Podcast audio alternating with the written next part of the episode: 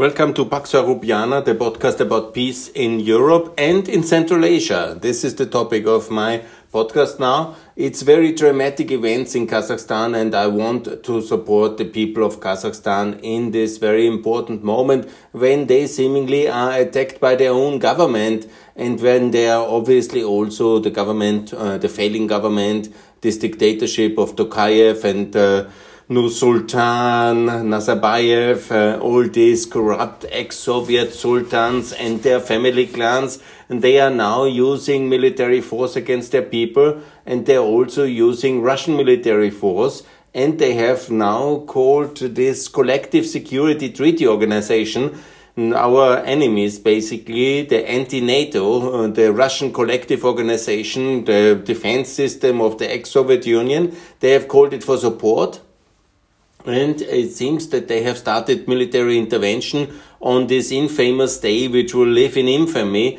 the 6th of January 2022, and the day Russia basically trying to take over control of Kazakhstan, similar as they have taken over control of Belarus in 2020 and they are now very clearly uh, in this kind of re um, kind of building of the Soviet Union and it seems that we can do nothing. Some say that we can do nothing, actually. I read a lot of commentaries on Twitter, and I have uh, in this podcast and also on uh, Twitter, please follow me under Günther Fehlinger.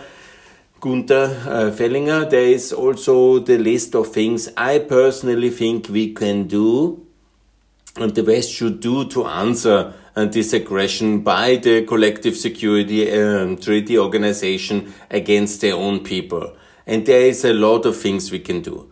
Because there shouldn't be this feeling we can do nothing. And you know of course we cannot militarily intervene in kazakhstan.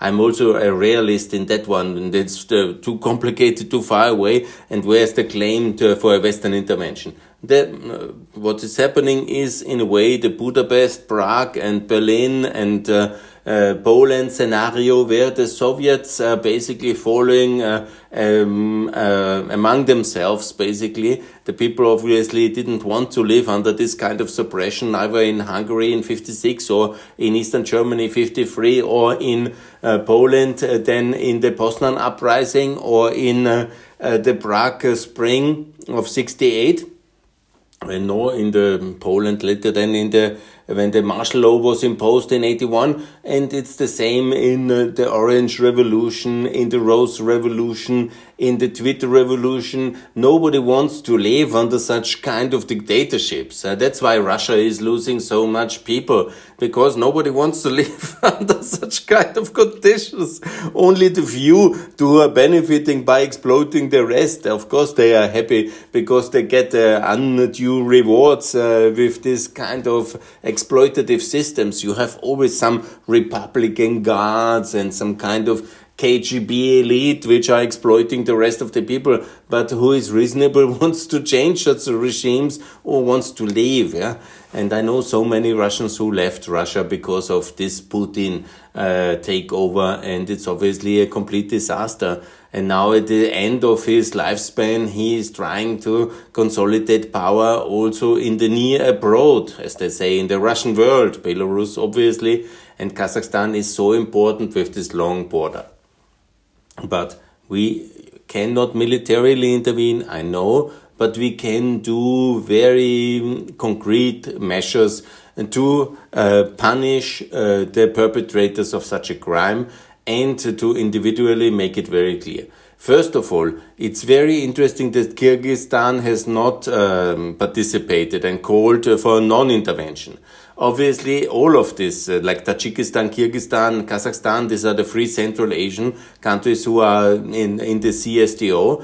By the way, uh, Turkmenistan is not. By the way, Uzbekistan is not. And in this podcast, since the start of it, and also in my own my Twitter activities, when I started to have a higher public profile again in 2018, I have called to help Uzbekistan much more. It is such an important and vital country, and we have failed Central Asia. We have failed the people there, and that was dramatically. And the logic is always the same as I say in all these podcasts about Central Asia.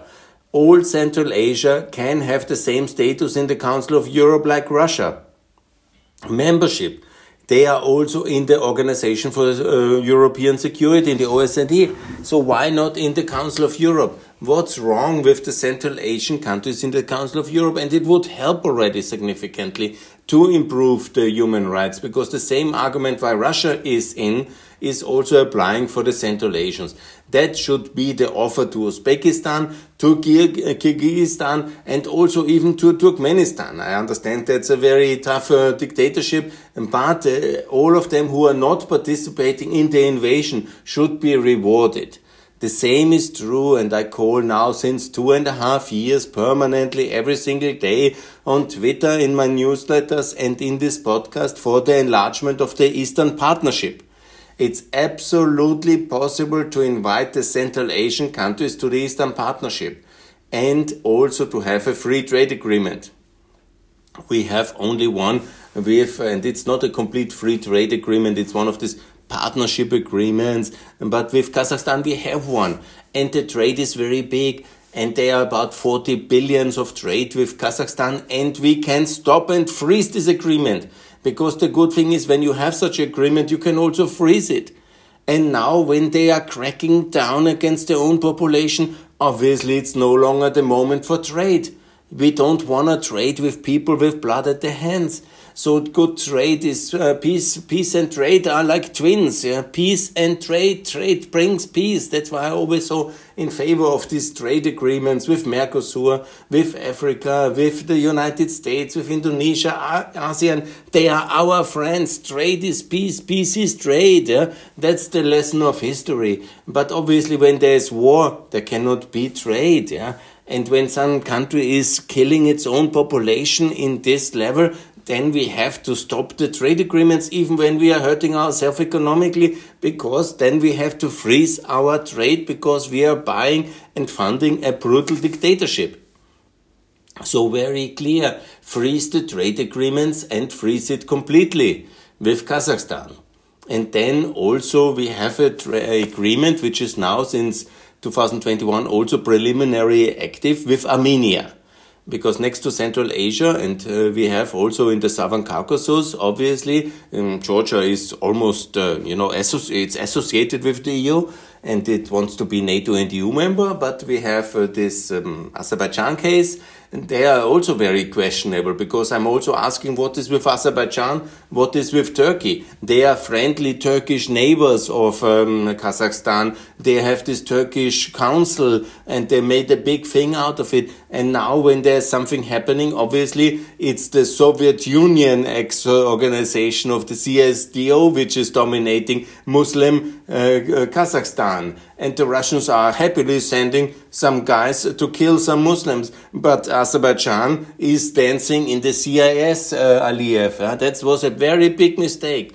And then as well, um, Erdogan, I just read the statement, Erdogan was then saying, yeah, brotherly nation and so on. Yeah, that's blah, blah. And then Tokayev and calls for peace and so, yeah, he simply doesn't know what to do because Russia is creating again powerful facts uh, yeah, there was the um, last war in Ukraine, and then uh, the next threat of war, and then the South Caucasus war last year, two years ago, no, last year, and now again in Kazakhstan. And Erdogan, who thinks he's a smart balancing act between the West and Russia, is a complete fool and is unable to have any impact. Eh?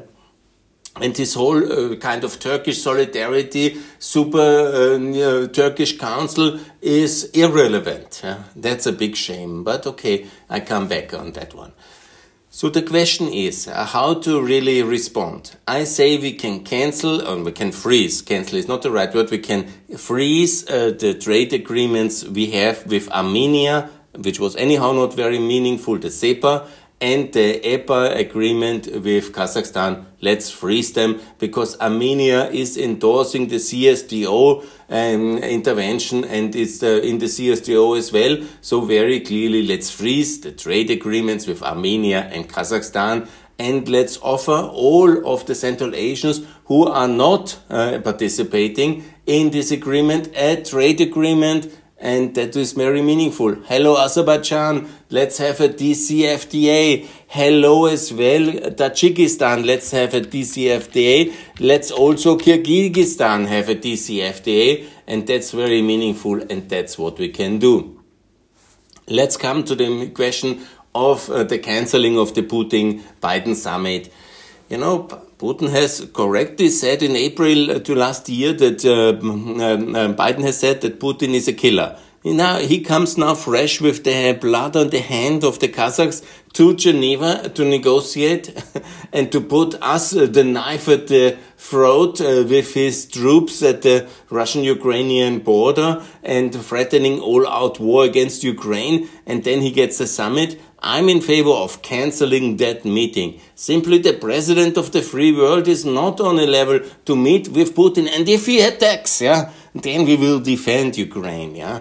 So let's not meet it. Let's uh, give him the show that he, the cold shoulder. If he gets aggressive, then good. Then let's confront him militarily, yeah because if that's what he wants, a big showdown, let's give him this big showdown if he wants. Yeah, it's a terrible thing that he is now intervening in Kazakhstan with his troops, and he is already in Ukraine, in Georgia, in Moldova, and still he gets a meeting like he would be the big ruler of half of the world.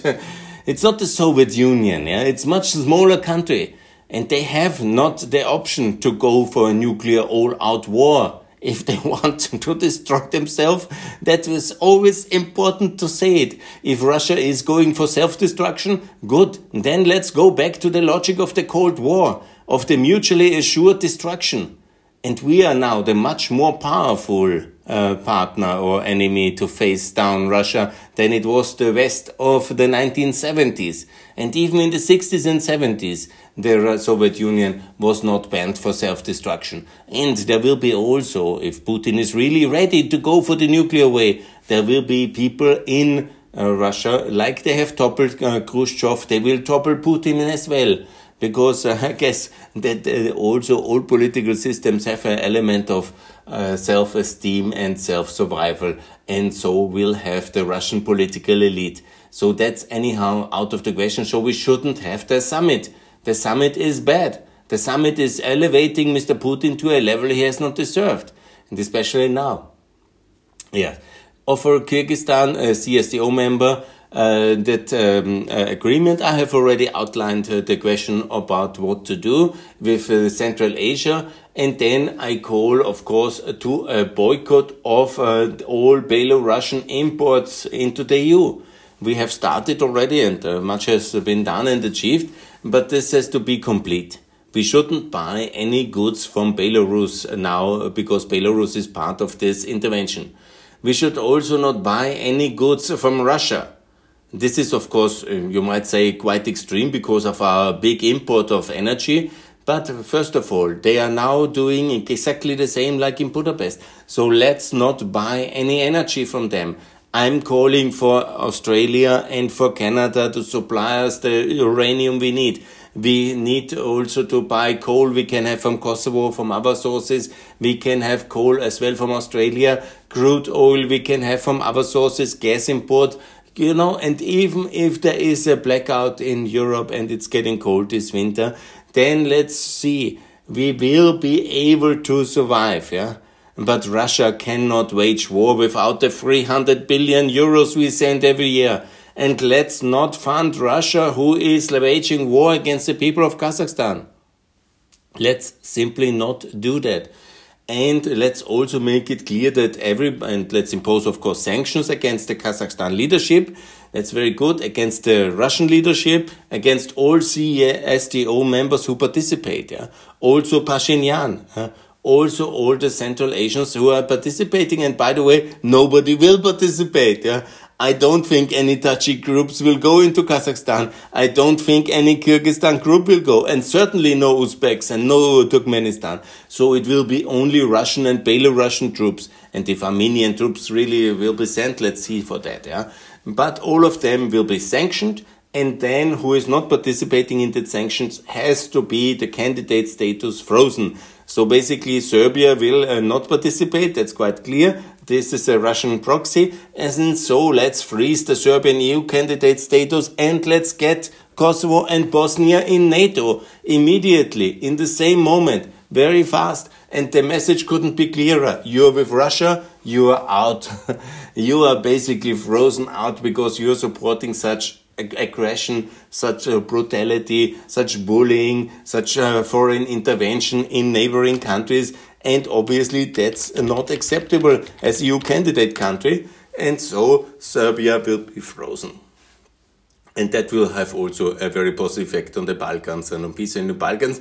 And best to free Serbia before the April 2022 elections and show Vucic as a Russian asset as he is. Yes, yeah. So we cannot help um, the Kazakhs maybe directly uh, in their freedom struggle.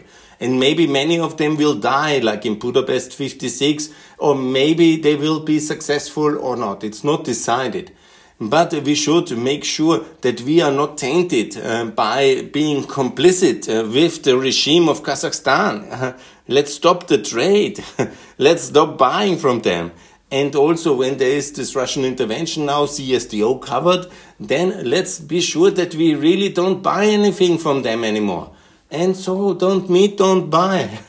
Russia wants to redraw the world's order in, yeah, they can do it maybe in Kazakhstan and in Belarus. Uh, that's the neighboring countries where they can um, basically protect, um, project power. The rest of Central Asia, let's join them in the Eastern Partnership. Let's bring them in the Council of Europe. Let's basically contain Russia and let's tell to the Russian people, to the Kazakh people, and to the Belarusian, that's exactly how you will live.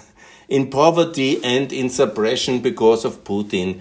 And who is with him is obviously in a complete wrong direction. And therefore, also, it all starts with the cancellation of uh, the meeting with Biden. And if Putin then goes completely extreme and takes over more countries and uh, runs amok, uh, then we have to militarily support our allies in Central Asia, especially arm Uzbekistan and arm Ukraine, and make sure that everybody who is with Russia uh, gets a cancellation of all trade agreements and will be boycotted. And obviously, that will lead to dramatic change of the geostrategic uh, balance to our favor.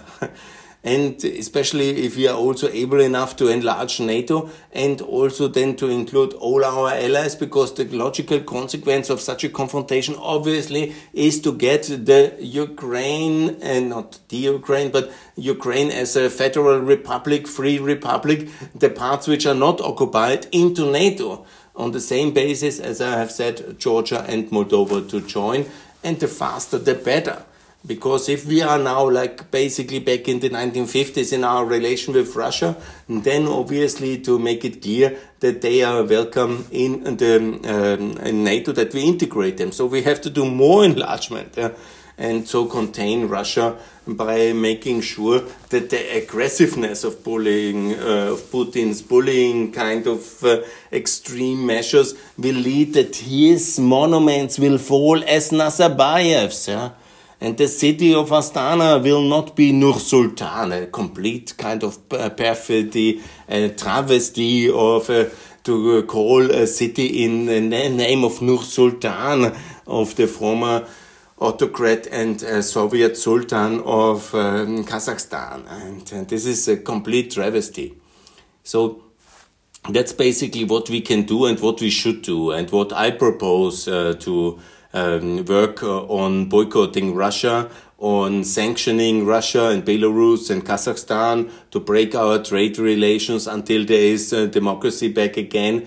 And, you know, because it's totally ridiculous, you know, we have all this high level of, of demands uh, for the Mercosur agreement but then we trade uh, with Kazakhstan under that conditions. And we have not a free trade agreement with a friendly Uzbekistan.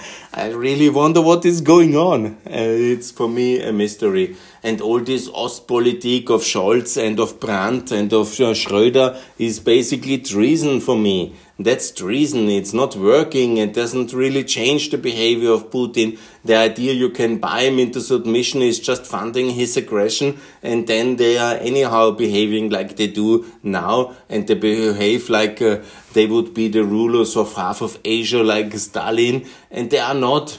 the world has shifted dramatically in the last years, and I'm sure the Chinese don't want it as well.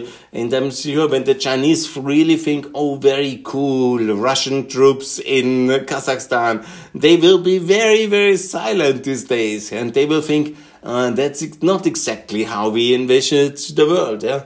So I call for also what I say all the time. Let's copy this silent coalition we have with China since 79 and let's continue that. Let's stop China bashing and let's contain Russia and Belarus and these uh, dictatorships in Kazakhstan.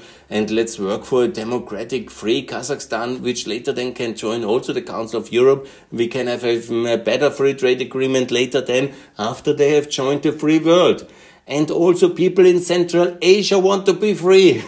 it's not true that anybody wants to live under such kind of fear, suppression, kind of uh, poverty. Nobody wants to live like that. Uh, it's not true. Also, the Russians don't want to live like that. Uh. Nobody wants, if we can learn anything from history, that nobody wants to live under the dictatorship, suppression, a regime of fear and of a controlled economy, controlled society, information control and political control. Nobody wants to live. The Germans of the 1914s didn't want to live like that, nor the Soviet citizens of uh, that uh, long period nor the Russians in 1917. Nobody wants to live, nor the Kazakhs don't want to live like that. They don't want to be exploited and slaving in a system where the few get mega rich in ultra billions and uh, like uh, call the cities like themselves. and then uh, they are exploiting the people. And if they have uh, run out of money, they simply raise the prices. And in before they behave uh, like um, they own and the people and they own the countries like Putin behaves like that yeah? and that's exploitative systems and we should be very clear that we don't want that and that we are really absolutely opposed to that and obviously we don't endorse it and we want to have freedom for the people of uh, the uh, Central Asian countries and we have all the elements to do it and I call for a smart strategy. Obviously, we can not intervene. That's for Russia to intervene, but Russia will pay the price for this intervention. Russia will also uh, be not honored with this kind of uh, level of high uh, level meetings with the American president, the leader of the free world. Yeah, you cannot sit under the threat of nuclear war with the. I mean, it's not Khrushchev, it's not Stalin. And so, yes, anyhow, good. That's from my side now. Everything I want to again stop with a prayer for Kazakhstan and for the people of uh, uh, Kazakhstan, the people who are brave enough to be out there. There is uh, now millions, uh, millions of people fighting for freedom again in this very dramatic moment, and uh, there is uh, so much people who have now um, I will check out the the exact um, uh, uh, casualty. Uh, well, one moment. Let me check the last moment here of the yes Russian troops arriving. Crisis hit Kazakhstan, and let's see how it's the sixth of January two thousand twenty two, and they say dozens of people have been killed already Yes, let's pray for them and their families. Hundreds injured, and the Russian troops are moving in. Yes, good. Let's pray for Kazakhstan people, and I call for freedom for the Kazakhs. Wherever you are, whatever you do, and wherever you can do, please make sure that you support the Kazakhs in their freedom struggle and let's welcome them. Let's make sure there is a better world out there for them. They don't have to toil uh, and uh, then to be exploited by the Nur Sultans and Tokayevs and all this. And exactly like it was 30 years ago when the Soviet Union fell or when also Yugoslavia fell. Of course, you know, we have um, kind of a time delayed uh, end of the Soviet Union. We are still in this process. It's 30 years ago, yeah, but we are still in the process because um, basically Kazakhstan was occupied by the Soviet elite after independence and they have 30 years exploited their people. Now, gradually, gradually, step by step, starting with Uzbekistan, there will be freedom as well, and we have to be sure that we are ready to help. And of course, you know, the most important has to be done uh, by mm, the Kazakh people on the streets themselves, but I hope they will. And if the Russians intervene, as they do now, and that is happening now, I think we should uh, be boycotting Russia. And that's what I call for ultimately. Boycott Russia, make a, a trade embargo against Russia for the crimes it's committing in Kazakhstan and also for Kazakhstan. Uh, now we can, once there's democracy, we can immediately lift it. And also for Belarus. And if Armenia sends troops, then also there must be a trade embargo against Armenia and all the CSTO members who are participating in the military crackdown against the people of Kazakhstan must be punished very hard by the European Union and the United States by a trade embargo. This is Afghanistan all over again, 79. And I want to remind you that the people of uh, Kazakhstan, they were not always members of the Soviet Union. They were fighting until to, 1926 uh, to stay out of the Soviet Union. The people there didn't want to be there, but it was overwhelming political and military force which subdued them in 1926 in the 19th century during the uh, big uh, wars of conquest of uh, Central Asia by the Russian Empire. It was the Russians who were military subduing, uh, subduing uh, the independent states of uh, Central Asia. And this is a tragedy. These people have lived under the yoke of Russia and then the Soviet Union. And now again, they are indirectly living under the imposed elite, which is Russia backed since 30 years and they are exploited dramatically. And it's a very, very sad story. And it's also our uh, fault because the EU has done nothing. They have neglected Central Asia. I called so many times for a more active policy, but it was not to be. And now we are, no, it's not too late. We can do it. And I have made it very clear what are the three parameters, a free trade agreement, Council of Europe membership, and obviously also the Eastern Partnership for Central Asia to be included. That's what I call and that's what I want. That's what I propose and that we should offer to all countries who are not participating in this crackdown at the moment. Pray for Kazakhstan. More to come from Pax Europiana. Bye.